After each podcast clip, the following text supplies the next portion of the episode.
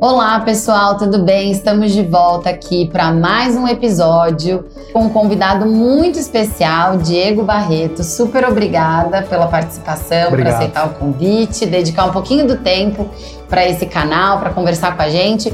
Gente, hoje o tema do nosso encontro aqui, dessa entrevista com o Diego, é o livro dele. O Diego é autor desse livro, Nova Economia, lançou em maio desse ano. É, e é uma pessoa que eu admiro muito, já acompanho há algum tempo o trabalho do Diego. Nós dividimos também outras jornadas cívicas né, em organizações sociais.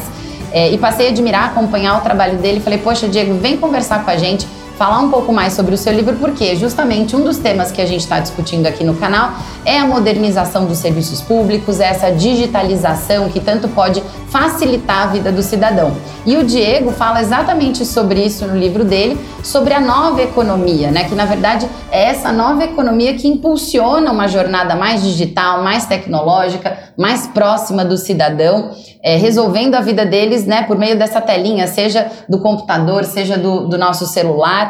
E é isso que a gente vai falar. Mas antes de Uh, passar a palavra para o Diego para contar um pouquinho sobre esse, o início da trajetória, que ele também passou da velha economia para a nova economia durante a, a, trajetória dele. Eu queria contar um pouco sobre ele, né? O Diego é CFO do iFood é, de, e, e, VP de estratégia também, né, do iFood, tem MBA, é especialista em estratégia e liderança, em finanças, é, bacharel em direito, e ele foi executivo antes de fazer essa jornada nova para a nova economia de empresas bastante tradicionais, né, a AS Eletropaulo, a Suzano, depois passou para o ingresso rápido, é mentor de mais de 30 startups aqui no Brasil e fora do Brasil também, é, enfim, uma fera desse tema e eu estou muito feliz de ter você aqui, Diego. Obrigado. Obrigada pelo seu tempo Prazer de é novo. Meu. Minha mãe vai ficar muito feliz com prazer. esse currículo todo aí quando ela ouvir. Vai sim, tem que ter muito orgulho. Eu falo, a gente tem que falar porque as pessoas são muito humildes. Aí não, não conta tudo o que faz, né? A gente sempre esconde uma parte, mas é super importante porque você fez essa, essa transição, né? Eu queria começar a nossa conversa por aí, né? Quando a gente pensa Uber, uh, Airbnb, né, o próprio iFood, são empresas que hoje estão no cotidiano de todos nós, da maioria das pessoas que já estão é, utilizando serviços digitais, mas há, muito, há pouco tempo atrás isso não era tão forte, né? Aqui no Brasil, especialmente, a gente foi fazendo essa transição recentemente e você também fez essa transição. Então, eu queria comentar, começar por aí Comenta com a gente como que você fez essa transição, onde que foi esse ponto que você pensou, poxa, é, isso daqui é importante, eu quero falar mais sobre isso, e depois né, chegou até escrever esse livro. Conta um pouquinho como foi esse início. Luana, é, primeiro obrigado de novo, prazer enorme poder conversar contigo aqui sobre Brasil. É isso que a gente está fazendo aqui, né? Em 2014, eu fui fazer meu mestrado na Suíça. E a gente vinha dos últimos 15 anos de Brasil de anos ótimos, né? O plano real estabilizou, o governo Lula entrou, não mexeu nas instituições, boom de commodity, o Brasil começou a crescer, renda começou a crescer. E a gente olhou para aquilo tudo e falou: Poxa, o Brasil é bom. Em 2014 eu estava na Suíça e numa aula de economia o professor fala: Não, o Brasil é muito ruim. E aquilo tem um lado da imaturidade que você fala, como assim? Tá falando do meu país? Mal do e tem o outro lado que você fala, não entendo tecnicamente por quê. E a gente mergulhou nessa discussão, e essa discussão me chamou a atenção, e dali eu comecei a estudar muito mais esse tema. Qual era o grande cerne da discussão? O Brasil é um país que está sempre atrasado em termos de produtividade. Esse é um tema meio árido, né? Para não entrar nele, eu queria só dizer o seguinte: a gente pode gerar muito valor aqui no Brasil se a gente fazer boas coisas aqui e vender isso para fora. Quando nós não temos boas empresas, a gente não consegue vender. Então o dinheiro que está lá fora não vem para cá. Então o Brasil, ele historicamente, ele não consegue ser um país que vende muito para fora. Alguém vai falar, ah, mas e o agronegócio? Mas isso é uma coisa. Sim, um país completo, via de regra, vai vender milhões de coisas. Então, a ausência disso não faz do Brasil um, um Brasil sustentável em termos de crescimento. Porque para crescer constantemente, a gente precisa fazer coisa boa aqui e vender essas coisas boas também para fora, competir fora. E aí, o que, o que essas discussões me levaram foi: o Brasil nunca teve a sua nova economia. E aí, muita gente fala: o que é nova economia? É. E eu dou um exemplo sempre muito simples para explicar. Lembra da primeira revolução industrial na, na sala de aula? É isso. Lembra da Inglaterra que um dia criou um tear mecânico, milhares de pessoas costuravam à mão, um belo dia tem uma máquina, agora o preço da, da, da, da, roupa fica mais barata, os ingleses que não compravam roupa, mas faziam em casa, começam a comprar, a população começa então a, a se sentir melhor, a Inglaterra exporta, o dinheiro entra, as empresas crescem, o Estado recolhe mais, mais tributo, e assim essa roda gira. O Brasil nunca teve isso. O Brasil sempre está 20, 30, 40 anos para trás. 20, 30, 40 anos para trás. 20, 30, 40 anos para trás. Então a gente não consegue competir, porque isso não chega para a gente no mesmo momento. O que, que mudou? E por isso o livro agora. Nesses últimos 15 anos, a redução de duas barreiras. Uma, a globalização vem e dá ao Brasil uma velocidade muito maior de receber o que está sendo feito lá fora. Hoje alguma coisa é criada em Portugal pode ser vendida no Brasil e a Amazon entrega em uma semana. Hoje alguém tem um raciocínio na Universidade de Oslo, na Noruega, e traz isso para cá no outro dia, digitalmente. Então essas barreiras diminuíram. Então o brasileiro passou a acessar tudo mais rápido. E as tecnologias rapidamente ganharam a massa aqui no Brasil e ficaram baratas. Então hoje um celular custa 200, 300 reais no Brasil.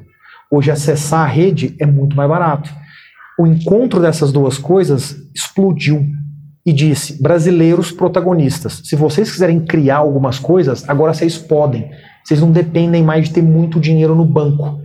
Então, vamos pegar o exemplo do Whindersson Nunes, uhum. um garoto pobre que nasceu no interior do Piauí e há 20 anos atrás, ele teria que ter saído de lá, pegado um ônibus até Teresina, ido Imagina. até o Rio de Janeiro para trabalhar na Rede Globo. 20 anos depois ele explodir. Hoje ele pega um celular e com talento e conteúdo ele faz acontecer. A dona de casa que tem uma padaria na esquina, pequena empreendedora, ela ficava ali a vida inteira. Por quê? Porque ela não tem dinheiro para abrir a segunda padaria. Hoje quando ela coloca isso no iFood, ela passa vendendo um raio muito maior, como se ela tivesse outras padarias. Essa mesma pessoa se faz miçanga em casa e antes só vendia para sua comunidade, hoje ela coloca no Mercado Livre e vende para o Brasil inteiro. Então, isso é a nova economia. Esse processo de você trazer muita tecnologia que muda tanto as empresas quanto o impacto sobre as pessoas é a nova economia e o Brasil está vivendo isso pela primeira vez na sua história. Perfeito, perfeito. Acho que fica muito claro como essa, até você chegou a tocar num ponto que a gente vai falar depois, são essas profissões, né, que acabam surgindo. Mas queria ainda voltar para a questão do, do empreendedor, né, que, que vem rompendo essas barreiras. Você fala muito no livro, em entrevistas eu vi também você falando sobre como foi difícil isso acontecer no Brasil e que ainda existe uma resistência muito grande da velha economia. Queria que você contasse um pouquinho, assim, quais são os componentes, né, os uh, atributos dessa nova economia e o que, que acontece, o que, que aconteceu, o que está acontecendo no Brasil né, nesse ponto de é, cruzamento, né, entre a antiga e a nova economia. O que, que ainda tem de resistência? A gente viu muito isso, até estudei também um pouco isso até no mestrado, caso do Uber, né, que foi muito difícil e ainda passa por muita resistência em diversos países em relação a regulamentação, a entrada né, num mercado que era bastante tradicional e também sofre pelo lobby né, daquela, daqueles grupos que estão ali, o que é tradicional na maior parte dos mercados, né, das estruturas que já estão ali tentando se mobilizar para fazer com que não tenha essas mudanças. Quais são esses atributos do empreendedor dessa nova economia? O que, que quais são os componentes que fazem com que ele realmente rompa barreiras? Por exemplo, você fala de transparência, né, de meritocracia é, num outro olhar agora, né, que é, os dados valem muito mais do que qualquer outro tipo de informação. O que, que é o atributo desse empreendedor da nova economia? Então, o que aconteceu ao longo da história do Brasil? As pessoas que receberam terras nas capitanias hereditárias, ao longo dos 500 anos vieram mantendo o seu poder. Só que hoje é o neto do neto do neto do neto.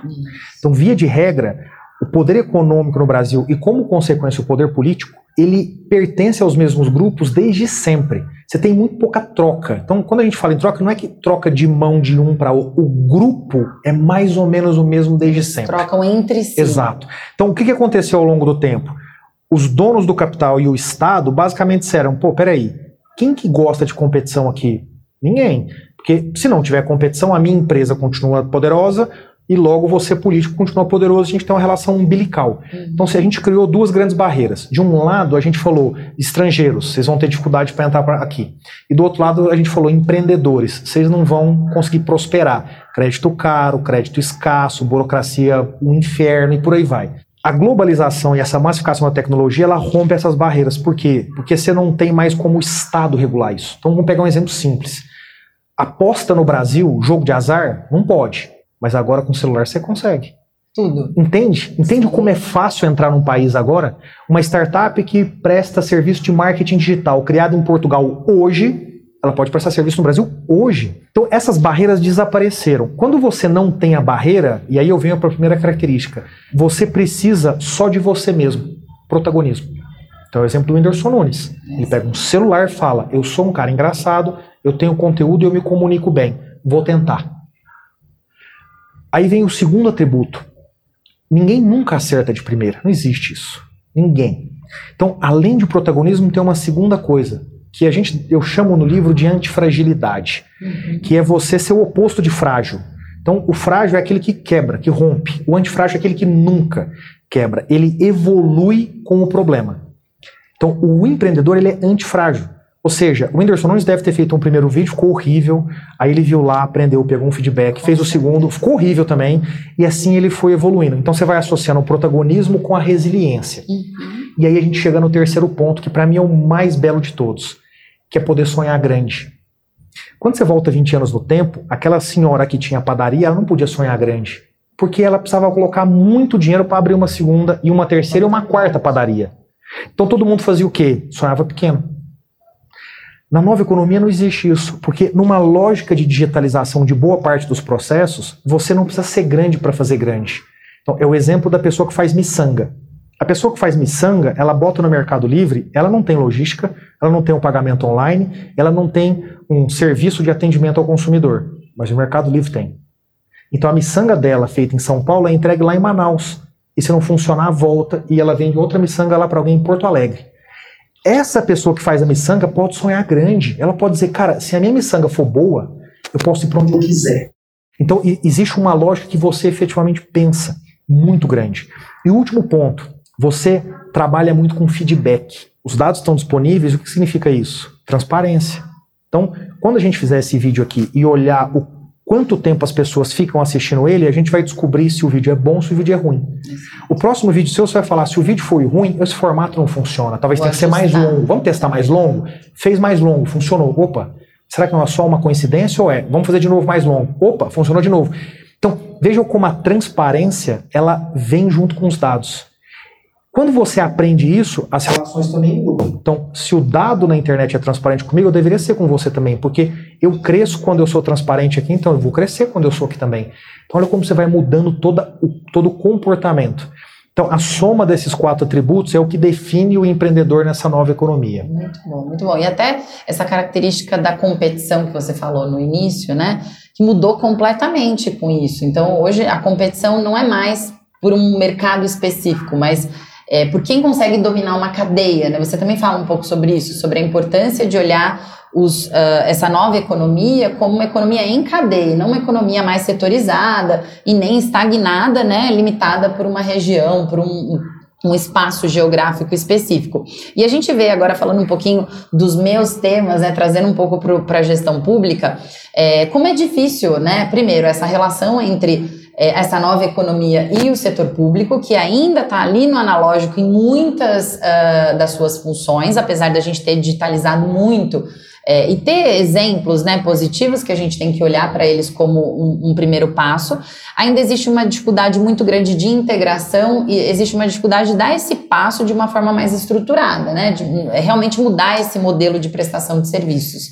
Como que você vê a digitalização dentro dos serviços públicos, né? A gente está falando agora de 5G, blockchain, muitas coisas que hoje dentro da administração pública são novidades, né? Que não, a gente não resolveu ainda nem o problema do papel, da digitalização mesmo, né? De documentos físicos. Existem é, estudos, enfim, mostram é, o tamanho da economia que a gente teria simplesmente por digitalizar um processo que ainda exige né, um, um controle manual, uma ida física, né, o custo que tem para o cidadão também ter que se deslocar até um posto é, para agendar alguma coisa ou para, enfim, ter, tirar uma documentação. A gente vê o exemplo do Poupa Tempo, que eu falo muito, que é uma lógica né, que a gente fez mais de 10 anos atrás e que dali a gente Não meio que parou, mais. não evoluiu É. em nada que fosse tão significativo. Naquela época era inovador, mas hoje, na verdade, é o básico, né?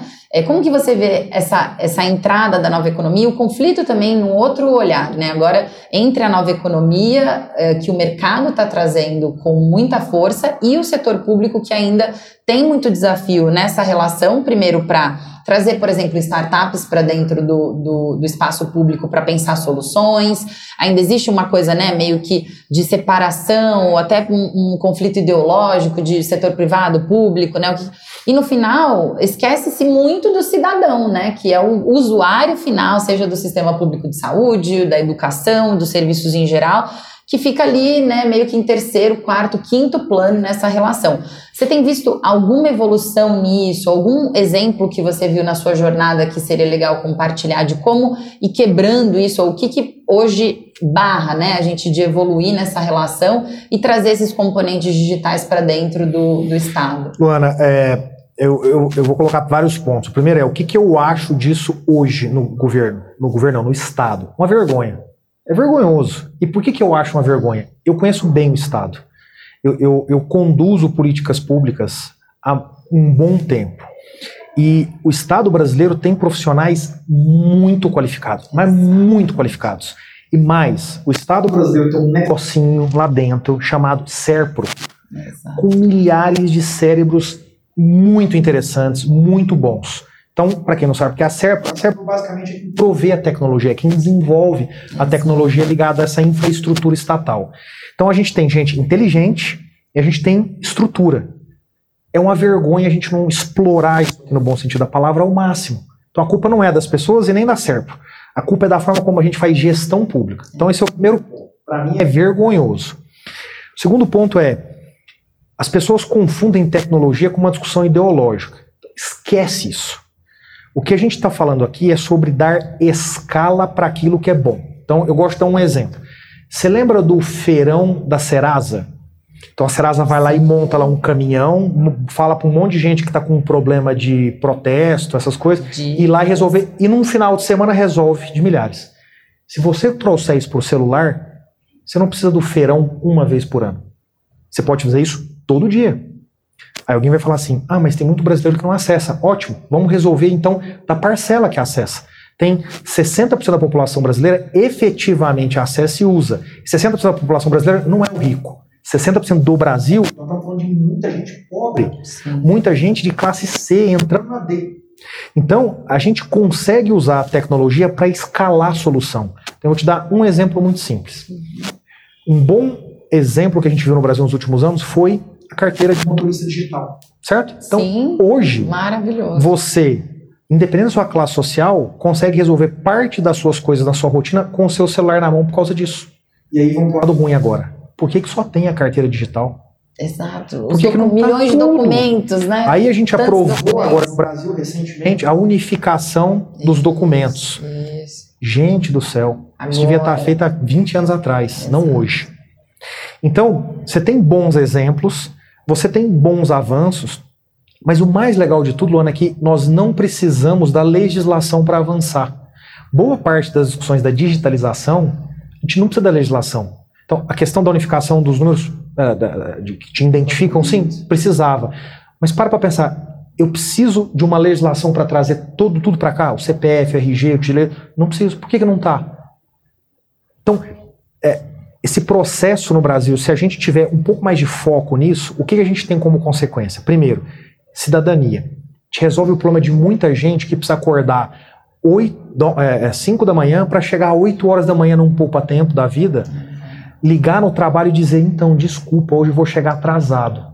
Eu gero um transtorno para essa pessoa. Essa pessoa tem medo de perder emprego Exato. porque ela e fez isso. E o custo econômico também, né? Se a gente colocar na custo. conta, na ponta do Exato. lápis, Então tem uma questão de é cidadania. Segundo, tem a ineficiência do Estado que você resolve. Sim. Então eu vou para um exemplo mais pesado.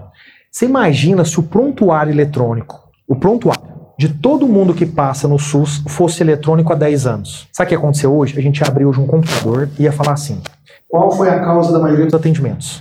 Aí ia aparecer assim, em um segundo. Ah, foi, eu vou acidente de trânsito. Que é grande. Motivo. é relatado que é isso, ótimo, política pública, precisamos pensar isso aqui, vamos resolver. Se a gente resolver isso e melhorar 50% este problema, a gente está resolvendo 10% do problema geral, talvez. E imagina isso em termos de custo, né, de investimento público, como a gente não é, qualificaria, otimizaria o, o investimento, né, a, a, aplicação dos recursos públicos exatamente onde está o problema. É isso. Então, que é uma das dificuldades que a gente tem, né? Políticas públicas que você acaba prestando o mesmo serviço da mesma forma para um conjunto de pessoas que são diferentes, né? Em muitos casos isso acontece, ao invés de focar exatamente aonde é o problema Exato. e qualificar um pouquinho mais, customizar mais esse investimento. Então, a nova economia, ela tá, ela, ela tá Tá para acontecer no governo. O que, que a gente precisa? Que a gestão pública faça isso. E aí eu faço até uma brincadeira aqui, de, de vez em quando as pessoas me falam assim: se você fosse presidente do Brasil, o que, que você faria? Sim. Gestão. As pessoas pensam nisso como se, ah, se eu fosse presidente do Brasil, o que eu ia fazer? E a lei, Exato. o Congresso, a mudança, e o marco legal. Calma, você vai fazer isso, mas esquece isso por um segundo. Faz gestão. Você não precisa mudar a lei para fazer isso que a gente acabou de falar aqui. Você não precisa mudar a lei. Não, não. Luana, pensa só. Quantas pessoas de altíssimo calibre, inteligentes, espertas, vividas, poderiam hoje estar, tá, de alguma forma, levando o conhecimento para todos os estudantes públicos do Brasil numa plataforma digital? Eu não estou falando para substituir o professor. Sim. Eu estou falando para falar assim: imagina que alguém pode ensinar algo como ninguém mais no mundo. Essa pessoa está disponível hoje para entrar e falar para todos os alunos da escola pública. Ao mesmo tempo. Mas a gente não faz Gravado, isso. Gravado. Mas a gente não faz isso. É. Mas a gente não faz isso. Então, olha como tem muito espaço para você melhorar várias coisas sem ter que pensar em processo legislativo. Sim, sim. Gestão pública. A gente precisa pegar a SERPRO e fazer esse negócio ser 10 vezes maior. Precisa pegar a ENAP e capacitar todos os gestores dos ministérios e falar assim, pessoal, agora usem esse ferramental para o bem de vocês. É, e reduzir as burocracias para esse tipo de contratação, né? Porque uma outra coisa que acontece no setor público, que é muito comum, não é que eles não investem, né? Os, governo, os governos não investem em tecnologia, mas eles a, a, partir do momento em que eles iniciam um processo de é, contratação de uma tecnologia, isso passa por um, por um processo burocrático de contratação que às vezes leva anos. Eu lembro um projeto que eu fiz no Rio de Janeiro, que era para a área de meio ambiente, é, de emissão de licenças. Eles tinham um sistema para digitalizar a emissão de licenças ambientais e reduzir muito o tempo né, que se leva para essas concessões acontecerem, para as emissões né, dos, dos, certificados acontecerem. Só que um, eles tinham um sistema em andamento cinco anos atrás que não tinha saído ainda a documentação e já tinha mudado toda a realidade. Então, o sistema, mesmo que saísse, eles não podiam mais mudar nada por conta do contrato. Mesmo que o, o sistema saísse naquela data, já não refletia mais a realidade. Ou seja, ia ser obsoleto no dia em que ele fosse lançado. E aí foi toda uma discussão de como que a gente traz uma legislação também que não, não, não uh, vá contra né, os princípios é, do bom uso do recurso público, né, de ter o controle ali dentro dos, dos órgãos que precisam fazer esse, esse trabalho, mas que permitam você ter uma flexibilidade maior para contratar é, num, num, espaço de tempo menor. Né? Nesse caso, era inclusive uma das grandes empresas de tecnologia, não era nem a própria empresa do Estado que estava fazendo. Né? Eles já estavam tentando contratar fora, que também é um caminho. Acho que as empresas é, dos estados, né, que têm uh, foco em tecnologia têm muito, muito conhecimento, podem fazer isso, mas também sofrem com essa letargia, né, com essa é, é, falta de, de agilidade ali, burocracias para poder avançar nos processos. E aí a última pergunta aqui para a gente se encaminhando para o final, é muito bacana esse tema, a gente promete que o Diego volta para falar mais com a gente aqui, porque tem muito conteúdo, muito conhecimento. Mas uma coisa que eu tenho falado muito também, Diego, é que a nova economia ela também está impactando. Você acabou to tocando um pouquinho em educação, é, tem impactado muito a vida dos jovens, né? E as profissões do futuro. E hoje, é, infelizmente, a gente tem uma parcela grande dos jovens, quase 25% dos jovens, que não estão trabalhando, né? E nesse momento, inclusive, estão sem esperança no futuro por conta de toda a situação do Brasil, né? É, e as profissões do futuro, que estão ligadas né, à nova economia, elas podem agilizar muito a entrada dessa turma no mercado de trabalho, inclusive com rendimentos muito maiores do que o mercado de entrada desse jovem, né, tradicionalmente. É, conta um pouquinho, o que, que um jovem hoje que está assistindo a gente ele pode, é, onde ele pode pesquisar, que tipo de profissões, como que ele se prepara para estar tá pronto, né, para essa nova economia o mais rápido possível? Então, Luana, é, é, curioso que eu escrevi um artigo, eu escrevo é, é no, no MIT Tech Review e o meu antepenúltimo artigo foi exatamente sobre isso. O que a nova economia oferece hoje, é, esse é um negócio, é, assim, ele, ele, ele muda radicalmente a direção desse país se a gente aproveitar isso bem. A nova economia, ela oferece hoje a chance de você conseguir se capacitar sem passar por uma faculdade. Eu não estou defendendo que se passe e nem que não se passe. Estou dizendo que existe uma alternativa. Perfeito. Então, no passado, via de regra, o que, que teu pai e tua mãe falava? Tem que fazer uma faculdade. E eventualmente você não fazia, por algum motivo na sua vida. E aí você acabava é, se impondo uma limitação do quanto você podia crescer, de onde você podia chegar. Na nova economia, isso é cada vez menos necessário. Por quê? Porque boa parte do que existe ou foi digitalizado e você não precisa ter nem ter o conhecimento, porque isso já acontece de forma natural, uhum. ou você faz de forma colaborativa, ou você aprende sozinho. Então, por exemplo, fazer codificação de tecnologia, você aprende sozinho. Olha ah, Diego, gente. você vai ser o melhor do mundo? Não. Só que você consegue começar. Entrar E aí depois é um processo. Exato. E aí eu volto a falar do protagonismo. Então, veja só. Há 20 anos atrás, eu, eu, nasci em Uberaba, Minas Gerais. Se eu quisesse aprender de mercado financeiro aos 15 anos de idade lá em Uberaba, eu nunca ia aprender. Não tinha livraria para comprar livro. Não tinha Amazon que entregava na sua Sim. casa, nem Mercado Livre, nem Magalu. E não tinha ninguém que operava mercado financeiro lá. Hoje, o mesmo garoto de 15 anos de Uberaba que queira operar, ele aprende sozinho, pela internet. Então, dentro do mercado financeiro, aprender, aprender a codificar. Agora eu vou para um outro exemplo, da miçanga. Então, o, veja, a miçanga, vamos, vamos substituir pelo crochê, que a minha avó fazia lá na época. O crochê da minha avó hoje, ele pode chegar num lugar que ela não precisa da faculdade, ela precisa saber o crochê. Então, onde é que eu quero chegar no final aqui, Lona? Depende de você. Hoje está disponível isso. Aprender hoje, ler hoje, acompanhar alguém que te inspira, é, buscar cursos muito bons de graça. Existe uma plataforma na internet chamada Coursera que tem ali milhares de cursos das faculdades mais renomadas do, do mundo. Vai lá estudar, vai lá aprender. Diego, mas está dizendo que a gente vai substituir a faculdade? Não! Estou dizendo que existe é uma, uma alternativa. alternativa. O garoto com 15 anos aprende mercado financeiro, o outro garoto aprende a codificar, a minha avó usa a habilidade técnica dela, que é o crochê, para vender. Então, para mim, a nova economia ela começa a resolver um problema que está ligado ao protagonismo. Se você tiver protagonismo, existe uma chance muito boa de você acelerar esse processo de geração de renda. Eu vou te dar um exemplo aqui. Antes de vir para cá, eu estava com uma pessoa que, aos 20 anos de idade, em Santa Maria, no interior do Rio Grande do Sul, ele falou: e se eu fizer isso aqui na China conectado ao Mercado Livre? Cinco anos depois, ele vendeu essa empresa por 35 milhões de reais. Dois anos depois, ele teve uma outra ideia. Ele falou: e se eu conectar isso aqui com isso aqui de novo? Ele vendeu de novo uma empresa por 40 milhões de reais. Um garoto. Um garoto, Gente, hoje tem 33 isso. anos de idade. Isso é protagonismo. É. Esse garoto, sabe o que ele fez? Direito. Direito, não tem nada a ver com nada gestão com de negócio. Sim. Protagonismo está disponível. Então, eu não acho que a gente vai resolver o problema do mundo. Sim. Mas uma coisa eu tenho certeza: a, a, a limitação do futuro que a gente impõe a determinadas pessoas, ela é cada vez menor. Ela existe ainda, mas ela é cada vez menor e a nova economia está resolvendo isso. Então é isso, pessoal. Muito obrigada por terem acompanhado essa entrevista incrível com o Diego Barreto. Deixou um gostinho de quero mais e também deixou mais uma pontinha de inspiração para a gente entender que o poder está em nossas mãos. É isso, gente. Eu espero vocês no próximo episódio aqui do nosso podcast para a gente discutir esse e muitos outros temas que podem melhorar a vida do cidadão. Até lá!